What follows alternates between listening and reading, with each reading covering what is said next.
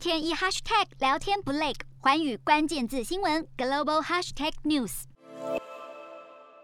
随着美国劳动力市场短缺对企业造成冲击，全美各地许多企业祭出新的激励措施和福利来吸引员工，但有些雇主尝试不同的策略，利用近年热门投资话题加密货币当做薪资给付方式来吸引年轻劳动力。分析指出，越来越多年轻人认为实体世界没有机会，因此投入虚拟世界大买加密货币。新创企业看准这点，在产业中作为先驱，以加密货币给付薪资，与其他公司做出区隔，制造话题，吸引年轻人才。随着加密货币发展越来越稳定，催生了近期讨论度高的 NFT 艺术。NFT 又称为非同质化代币，是一种独一无二的数位资产，透过区块链技术来追踪所有权。今年八月，美国职业篮球运动员科瑞以五十五个以太币。相当于新台币五百万元的高价买下一张猴子的图片，在社群平台上造成话题。而这一张高价的猴子图片，其实是来自无聊猿俱乐部所创作的 NFT 商品。艺术家认为，投身 NFT 艺术创作，不仅提高他们的艺术作品价值，也能增加投资者看见的机会。